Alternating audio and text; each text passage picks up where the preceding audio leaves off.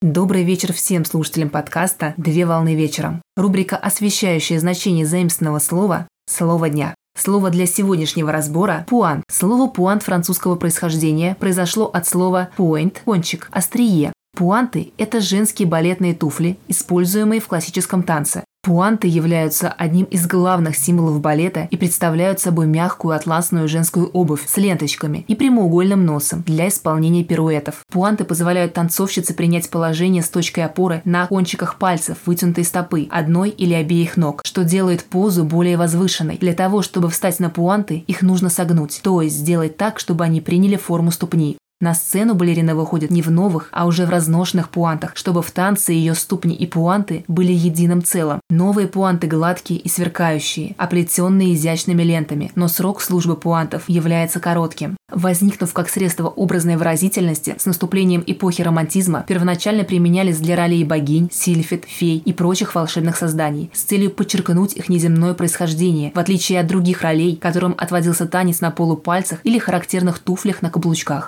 В балете времен академизма также подчеркивали различия между благородными героинями и их окружением обычного происхождения. В 1726 году француженка Мария Анка Марго, годы жизни с 1710 по 1770, стала первой балериной, вышедшей на сцену в туфельках на плоской подошве, а также первая, кто укоротила танцевальную юбку и выступила в балетной пачке. Согласно информационным сведениям, одна из центральных фигур эпохи романтизма – итальянка Мария Тальонни, годы жизни с 1804 по 1884 год. В 1832 году первая встала на самые кончики пальцев на пуантах, тем самым изменив балет.